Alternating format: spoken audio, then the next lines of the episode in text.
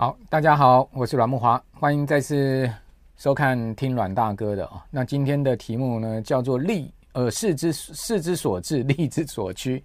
哦，这个二零二二年到二零二三年的一个投资大事哈。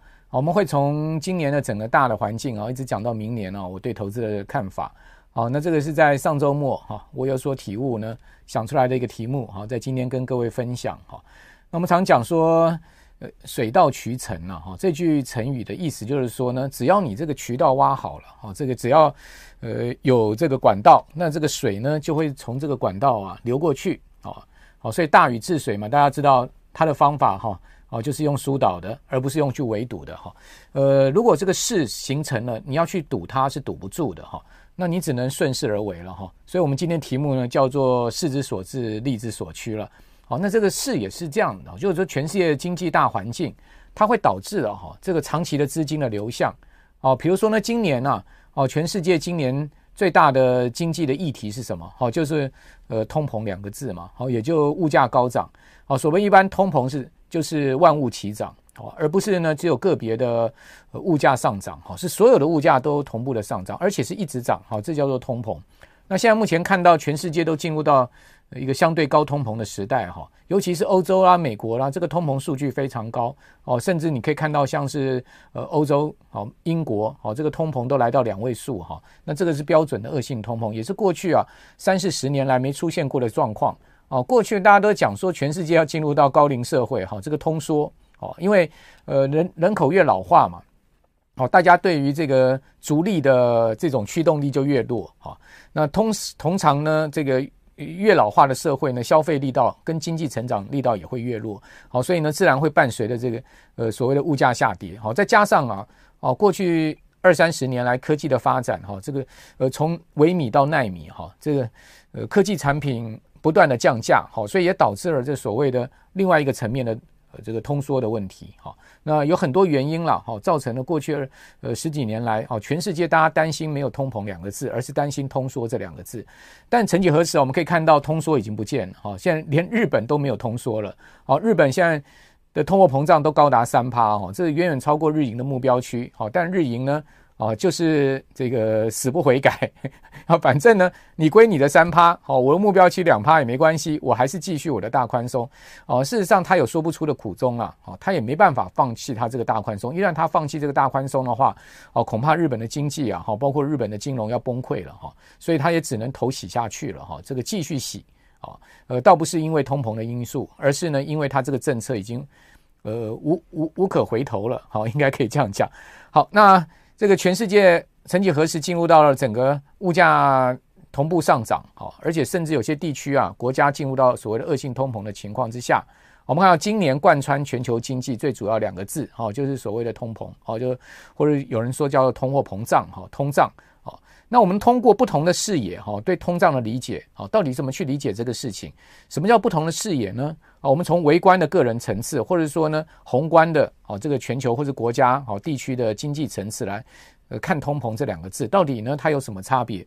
那我们先来看这个微观的个人层次，哈，微观个人层次，各位可以看到我帮大家准备的资料，哈，这个普遍性的实质薪资是一个负增长。比如说以台湾来讲，哈，现在目前的消费者物价指数啊，哦，是超过这个薪资成长率，啊，我们讲实质的薪资成长率是低于。哦，这个消费者物价指数，所以现在目前是呃实质薪资负成长的一个情况。那这个情况其实对一般的寿薪族来讲是非常不好的一个状况，好，不利的状况。因为你的薪水不是没有增加，你的薪水增加的幅度呢赶不上物价增加的幅度。换言之，你这个薪水增加的部分全部是打水漂了，没有用啊。也就是说，你薪水表面上看起来是增加，但是你买不到哦这个以前买到的东西，哦这样的一个相对应的支出的价格。哦，所以这对受薪阶层来讲是很不利的哈。这个代表什么？代表整体的生活水平是会下降的。好，因为呃薪水增加，但是呢你买不到啊，或者是享受不到好这个商品或者服务的过去的这种价格跟水准，当然你的呃生活水平会下降嘛。好，所以大家感觉到生活越来越辛苦啊，会是这样的一个状况。好，那这是微观的个人层次。那我们如果从宏观的经济层次来看，好，那第一个呢叫做实质经济增长。跟实质利率的增长呢，都会下降。好，这都会根根据通膨高低而所不同了。好，因为所谓的实质的薪资呃利率的呃实质利率增长，或者是说经济的增长呢，都要去抵减掉通货膨胀率。好，就是名目的利率跟名目的经经济增长率都要去扣除通货膨胀率，才叫做实质。好，这个就跟我们刚刚讲的实质薪资是一样的意思。哈，所以呢，通膨基本上就是经济的敌人了。哈，或者说呢，生活水平的敌人。但是呢，它同时又是好朋友。为什么这样讲？如果你没有一个适度的通膨，而全世界经济或者是一个国家地区的经济进入到通缩的话，那可比通膨更严重啊！你看看过去十几二十年的日本的状况就知道了，为什么日本一定要这么大的一个宽松，而且呢持续的宽松？它其实基本上一开始采取这个政策，哈，它就是为了要摆脱掉通缩的这样的情况。好，通缩是什么？哦，万物价格齐跌啊！哇，这个越跌你越不想买东西啊！好，只有存放现金啊会变大，好，因为价格下跌呢，相对你的货币价值就上升了啊。这个，所以这个。这个是一个很妙的状况，所以日本人就猛存钱了，哦，越存钱就越不消费了，哦，越预期未来的价格会跌，那就啊，明天再买吧，下个月再买吧，下个月可能更便宜。那房子如果预期下个月更便宜，大家都不都不买房子，人要卖房子人怎么卖得掉啊？那商品也是一样，服务价格也是一样，那这样的一个国家经济呢，就会陷入到所谓的经济的癌症了哈。好，所以说通缩其实是比通膨更严严重的一种经济的状况。好，但是呢，如果进入到一个恶性通膨的话，哈，其实对经济的跟民生的发展也是相当不利的哈。那这个就是我们讲说，通过不同视野对通膨的理解哈。那接下来我要讲一下本轮通膨的特点。好，也就是说，这一次我们遇到的这个全世界三十年来、四十年来最严重的通通货膨胀，而且呃，所有地区国家都同样有通膨的这样的状况。好，到底它的特点是什么呢？我大致归纳出来三个特点。哪三个特点呢？第一个呢，就是这个印钞量史上最大，好，所以吹起的金融泡沫也是史上最大，好，不管股市、债市，哈，在这一次的印钞的情况之下，哈，都来到了一个历史的高价位，好，你说债债券殖利率跌到一个低点，好，然后股市呢涨到一个高点，好，所以说都来到了一个历史的价价位高价位，好，那代表说呢，这个泡沫吹得非常大，哦，这个气球越吹越大，那终究有一天要爆破了嘛，哈。那第二个呢，就是绿色通膨的叠加哦，全世界地球暖化啦，哈，这些环保议题啦，哦，都让全世界各国呢要致力于啊这个减碳减排。那减碳减排呢，就要用到很多绿色能源。那用到绿色能源要投资，哦，那这些投资呢，呃，都是大笔的这个政府支出，或是说企业支出。那在这方面呢，也会叠加了企业的成本，或是说呃政府支出的成本。好，那这个我们一般叫做绿色通膨。好，那这个现在目前看到全世界各国都有这个绿色通膨的问题哈。好，第三个呢叫去全球化的成本上升。好，过去三三十年在世界贸易组织这个呃主导下的全球经济啊，好，大家分工啊，好，然后呢各取所需啊，好，站在供应链的某个位置上面哦。而使得呢，呃，像欧美国家的这个物价下降，哈，这得利于这个新兴市场啊，扮演制造工厂的角色。而新兴市场呢，就用便宜的劳动力啦、便宜的这个税金啦，哈，或环保成本啊，哦，或土地成本啊，这个当成代价，哦，做成这个便宜的商品输出嘛，哦，赚取这个美元、赚取欧元嘛，就是这样的一个回事嘛。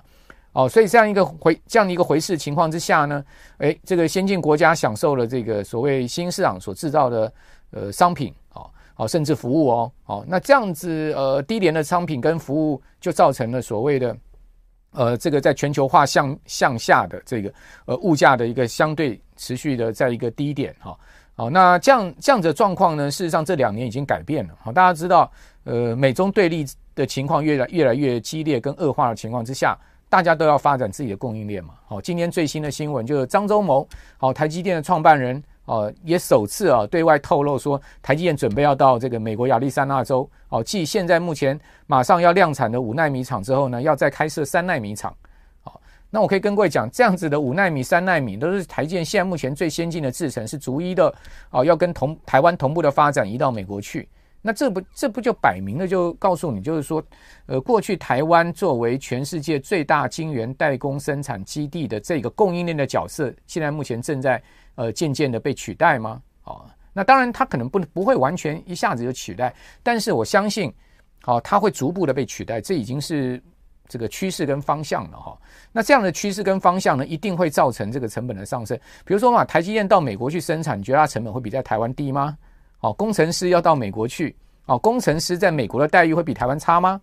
哦，然后呢，工程师的家人也要去这个美国，好，那他要养家活口，那他还要在那边有这个呃健保的问题，哦，还有各种的这个生活支出的问题，他的待遇怎么可能会比台湾差呢？啊，这个是可想而知。那自然人事成本就要上升，管理成本要上升，好，然后呢，生产成本要上升，各种成本要上升。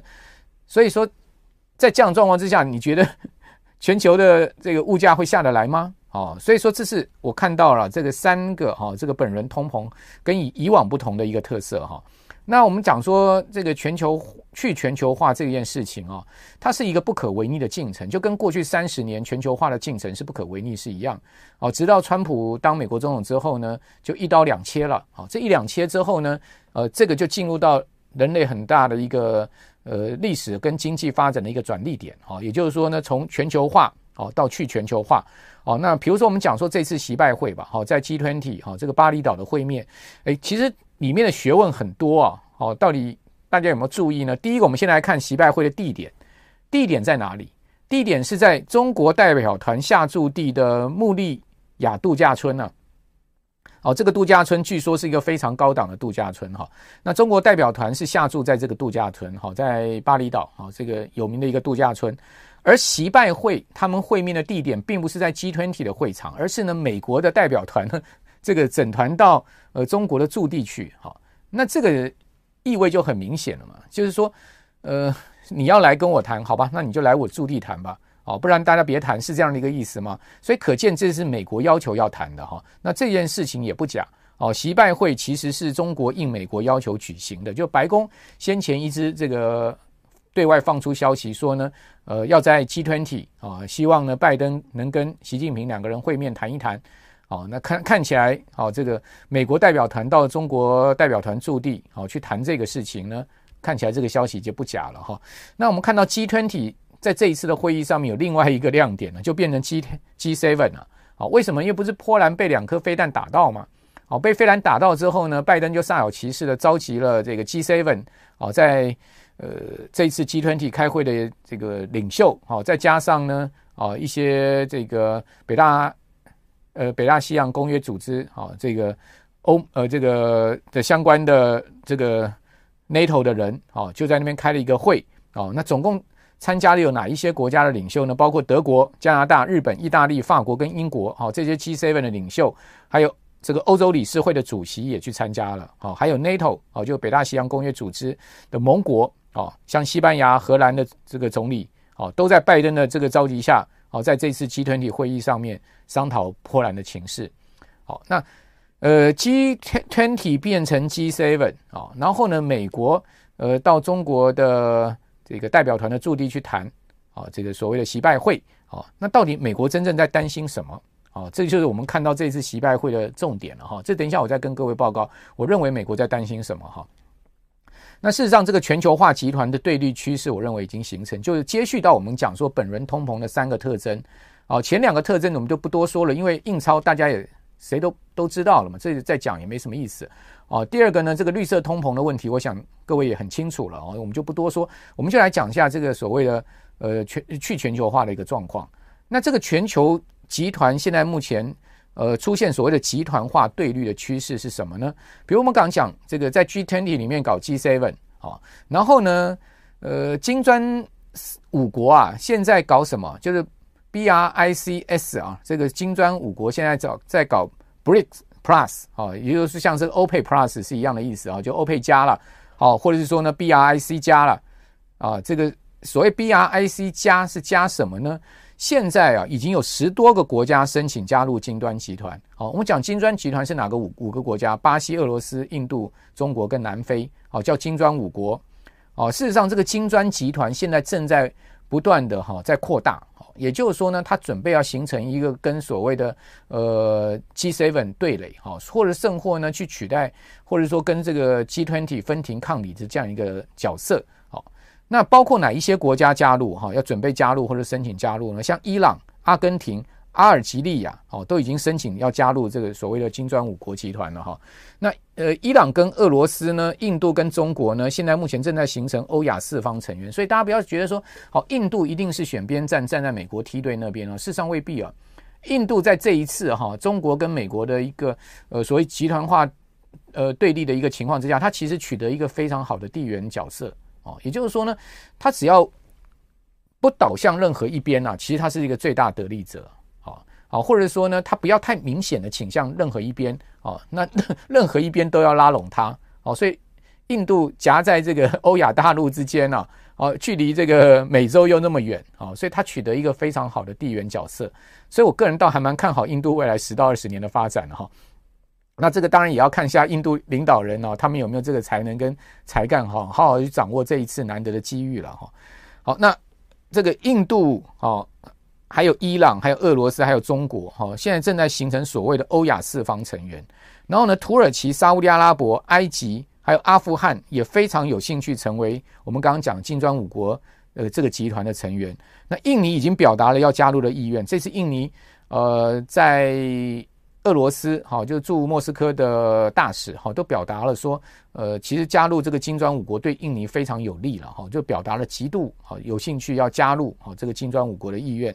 那下一波预计会加入金砖五国的还有哈萨克哦，这个阿拉伯联合大公国哦就阿联酋，还有它的泰国。还有尼日、塞内加尔跟尼加拉瓜，哦哦，都准备是要申请加入金砖五国集团。那现在这个媒体在西方媒体在讨论的一件事情是什么？他说，如果金砖集团确立了哈，这个新的金砖集团，哦，就 BRICS Plus，哦，这个集团成立的话，会占全球人口百分之五十以上哦，所以人口数是囊括一半以上。那合计呢，GDP 会达到二十九兆美金。那现在目前美国的 GDP 是二十三兆美金，也就是说超越美国的 GDP 了。好，那是这个欧盟 GDP 的两倍。好，这个欧盟的 GDP 大概就十多兆。好，所以说二十九兆呢，就是整个欧盟 GDP 的两倍。好，那同时呢，它有个很重要的意义，就是说这一些呃金砖集团里面的成员啊，他们都具备几个很重要的全球的战略的资源的角色。哦，不是呢人口特多，哦，就是呢具备充分的这个天然资源。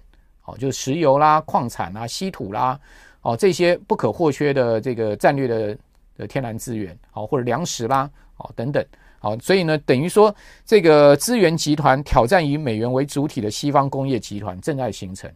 好，我看到这个大势哈，其实现在目前整个集团化的一个对立哈正在形成。那夹在这个集团化对立里面，台湾呢，事实上，呃，我倒觉得相对哈，在整个集团化真正对立哈。这个拉开阵仗要要对干之前呢，应该是不会有太大的问题哈，因为这个集团化现在目前看到正在做一个大的布局哈，大的一个规划哈，所以应该在行程上面还有很长呃还有好几年的一个时间要等待哈。好，那这个是在我们刚延续所谓的本轮通膨三个特色之后呢，附带一下跟大家特别提到第三点哈，这个呃的情况。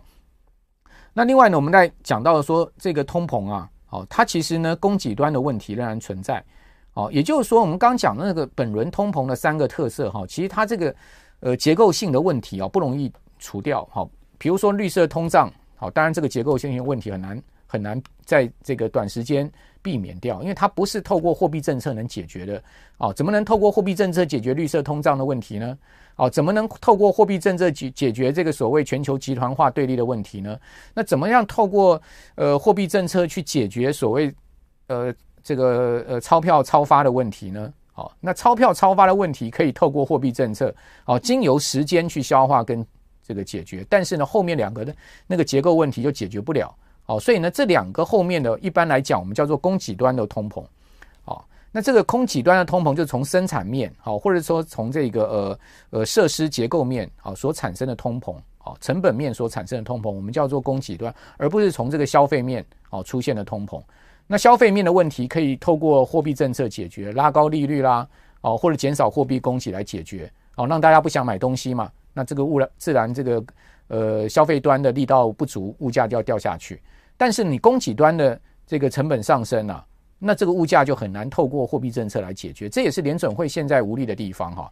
所以我们讲说，经由抬高利率可以压制需求，但是它没有办法解决供给端的问题。那绿色通膨跟去全球化讲实在都属于这个供给端的问题。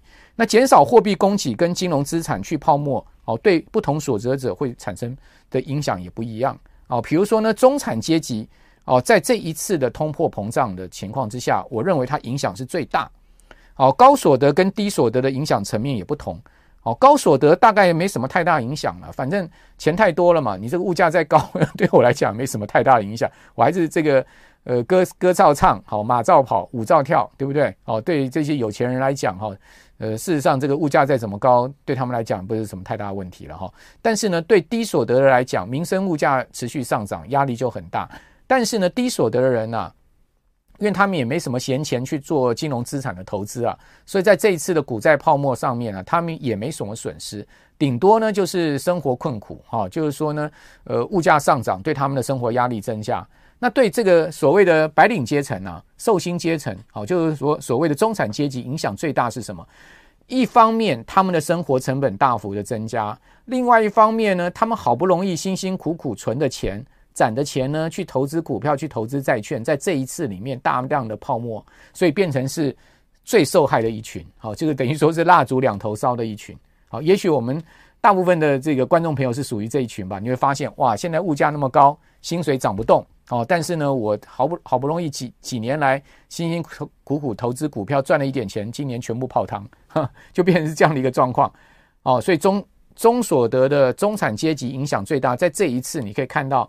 哦，这个美国他给财报公布出来啊，哦，这么差的一个状况呢，就可以看到沃尔玛就没什么影响，因为大家知道美国沃尔玛呢，就是这个比较便宜货多了，哦，就是一些呃所所谓的过去讲低端消费，哦，就在沃尔玛嘛，哦，就是去买一些生鲜啦，买一些杂货啦，叫沃尔玛，哦，他给就去买一些家电啊，买一些服饰啦，就比较所谓的中产阶级消费的地方，那。沃为什么沃尔玛的这个生意好？因为沃尔玛已经抢掉了他给的客户了嘛，他给的客户消费不起了，都跑去沃尔玛去了，哦，就变这样一个状况。就是从美国这次，呃，两家这个大卖店，哦，他们的财报可以看到这样状况。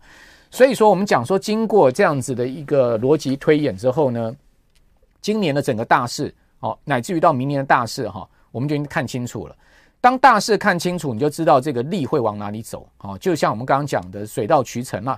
哦，这个渠已经成了，水就会这样走。好，所以未来大致可确定什么事情，我跟各位报告一下。好，但未来还有大致不可确定的。等一下下面再跟各位讲。未来大致可确定是什么呢？通膨可以经过利率的抬高，哦，并且维持一段时间而下降。就我们可以看到，目前美国的通膨，哦，它会开始慢慢缓步下降。哦，因为利率的抬高，而且呢，联准会会把利率维持在高档一段时间。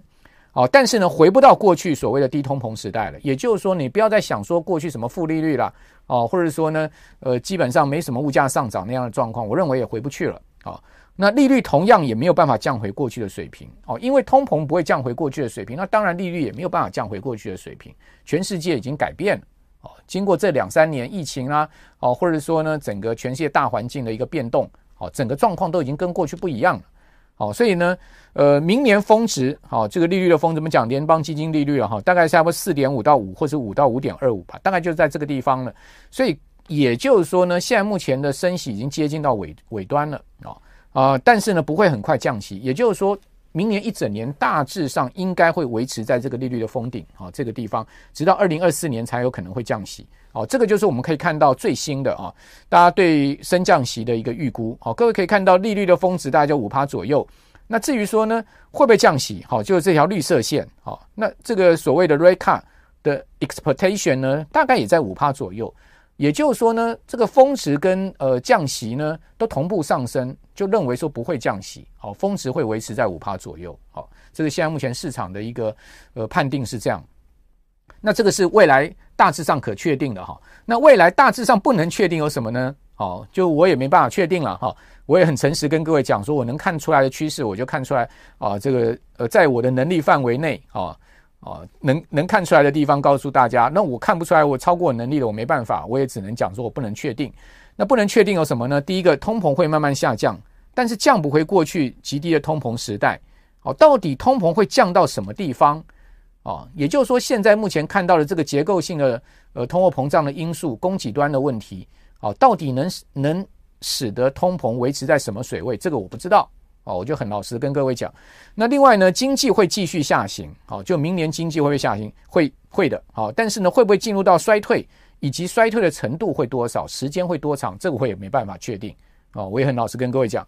还有呢，企业获利会受到冲击，企业获利一定会下降，但是冲击的程度有多大？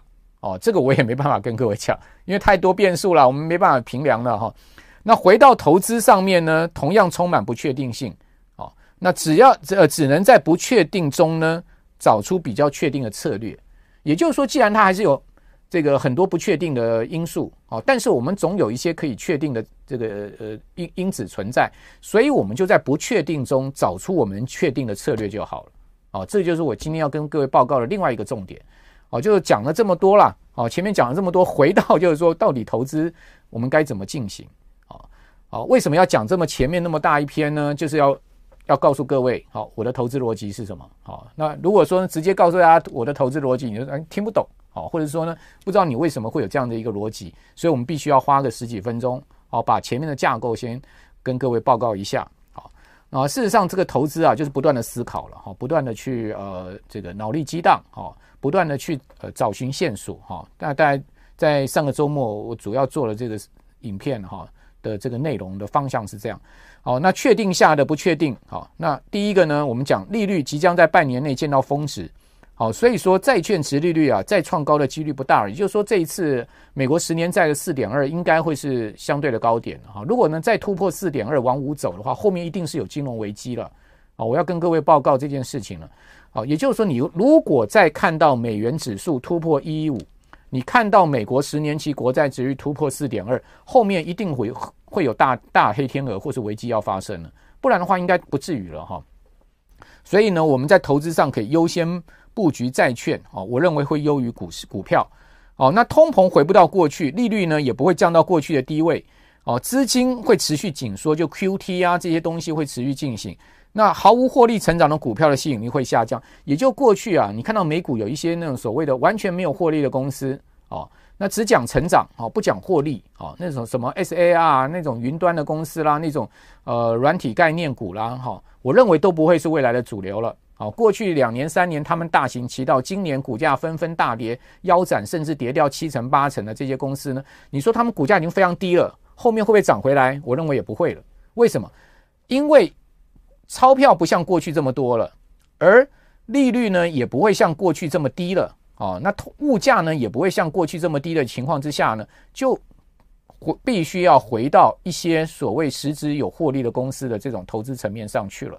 哦，所以说，呃，资金呢会流向价值股跟价值成长股。我认为未来明年的投资主流在价值股跟价值成长股，哦，这两类跟债券。哦，那甚或这个可能明年下半年吧，第四季到这个二零二四年开始降息了，这个成长股会再上来。哦，那这个是另外一回事，我们就以后再说了。我们先看半年一年吧。现在全世界的状况太复杂了，没办法看太久了哈。那明年会进入到滞胀吗？我们根据这个美银啊，他调查的基金经理人。的结果是会的哈，大家可以看到，呃，大多数的接受调查的基金经理人，他认为明年就这个红色圈圈的这个地方，说呢会进入到所谓的 stagflation 啊，stagflation 呢就是呃呃停滞性通货膨胀，也就是说呢，呃物价就跟我的看法一样，物价降不回来原来地方，它一定要还还是有这个通货膨胀的问题，但是经济不增长甚至衰退，这叫做停滞性通货膨胀，就是明年的一个经济主轴。啊，只是我们有我们我没没办法确定到底明年的呃经济会差到什么状况啊？因为现在所有所有的这个呃投行啊，或者是说经济学家对明年经济的预估啊，都未必一定准确了。好，那这进入到呃滞胀应该是大几率的问题，大概率的问题了哈。那如果说进入到这个 stagflation，各位可以看到美林时钟它告诉你什么？它告诉你进入到滞胀啊，你该怎么样去做布局啊？哦，核心的部分呢，一一定是保有一部分的现金 cash。好，另外呢，股票就是 defensive value，就是说防御型的价值型股票，这个跟我刚刚所跟各位报告的方向是一样的哈。那另外呢，呃，油跟天然气已经走到末端了，已经走到这个尾声了。所以说呢，你现在去投资油、天然气可能太晚，好，因为今年已经走大半年了，这个好行情了。最近油价也大跌，那接下来会走什么？会走 pharmaceutical。哦，跟这个 consumer staples，好，这就是说呢，会走必须消费跟医疗，好，所以如果各位呃觉得美林时钟是准的，你就可以呢多布局一点所谓的这个医疗相关的产业，好，美国这个是呃到呃标准普尔五百指数十一大分类股里面就有这个呃医疗分类指数，好，生医指数，好，你就会去布局这一类，好，包括呢布局呃必须消费，啊。那必须消费就回回到是什么像沃尔玛这样子一个题材了，对不对？好，就是说非必须消费呢，可能不是明年的事情。好，然后呢，另外就是 utility 公用事业。好，所以上周啊，标准普尔五百指数只有三个板块上涨，十一大指数就三个涨，也很准。一个涨的呢就是必须消费，另外一个涨呢就是呃 healthcare，好，就是呃健康医疗，还有一个涨的呢就是公用事业，好，这个完全印印证，好，完全印证。啊，当这个呃滞胀完了之后，会进入到通货再膨胀，那是以后的事，我们就再讲再再讲哈。那最后用两档 ETF 来验证我今天的说法哈啊，这个都是 Vanguard 的 ETF 哈，第一档叫 VTV。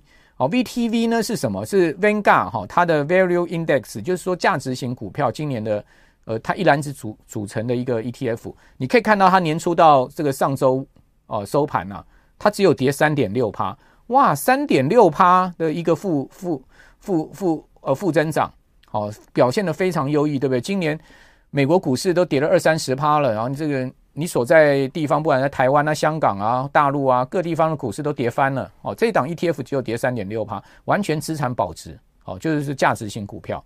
那这个股票有哪一些呢？就是它的十大成分股，各位看一下哦，联合健康啦、巴克夏呃波克夏啦哦，这个呃 J&J 啦哦，然后 Exxon Mobil 啦哦，JP Morgan Chase 啦哦 PNG 啦哦，这些公司。哦，就是这档这个股票，呃，这个 ETF 里面最主要的成分股，它的这个五年报酬也不差哦。各位可以看到，它五年报酬是六十趴。好，另外一档就是呃 VUG，VUG 今年呢就跌掉三十趴。VUG 是什么呢？就是 Vanguard Growth Index，就是成长型股票。哦，今年就跌三十趴，价值型只跌三趴，啊，这个成长型跌三十趴，你就知道说，呃，是所谓的势之所至，力之所趋了嘛，对不对？哦，那回到它的成分股有哪一些呢？Apple 啊，然后呢，呃，Microsoft、Amazon、Tesla、Google 啊、Facebook、Nvidia、Home Depot 啊、Visa，好，你会发现，哎，它的成分股前面全五大都是所谓的尖牙股，哦，今年这些尖牙股，哦。Even 这个苹果都跌了百分之二十了嘛？